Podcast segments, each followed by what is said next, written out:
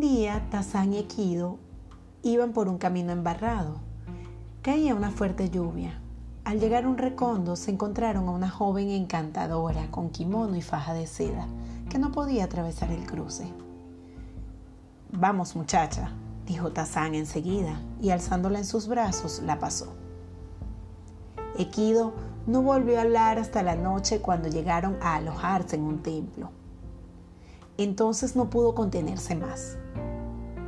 Nosotros los monjes no debemos acercarnos a las mujeres, le dijo a Tazán, especialmente a las jóvenes y bonitas. Es peligroso. ¿Por qué hizo usted eso? Yo dejé a la chica allá atrás, dijo Tazán.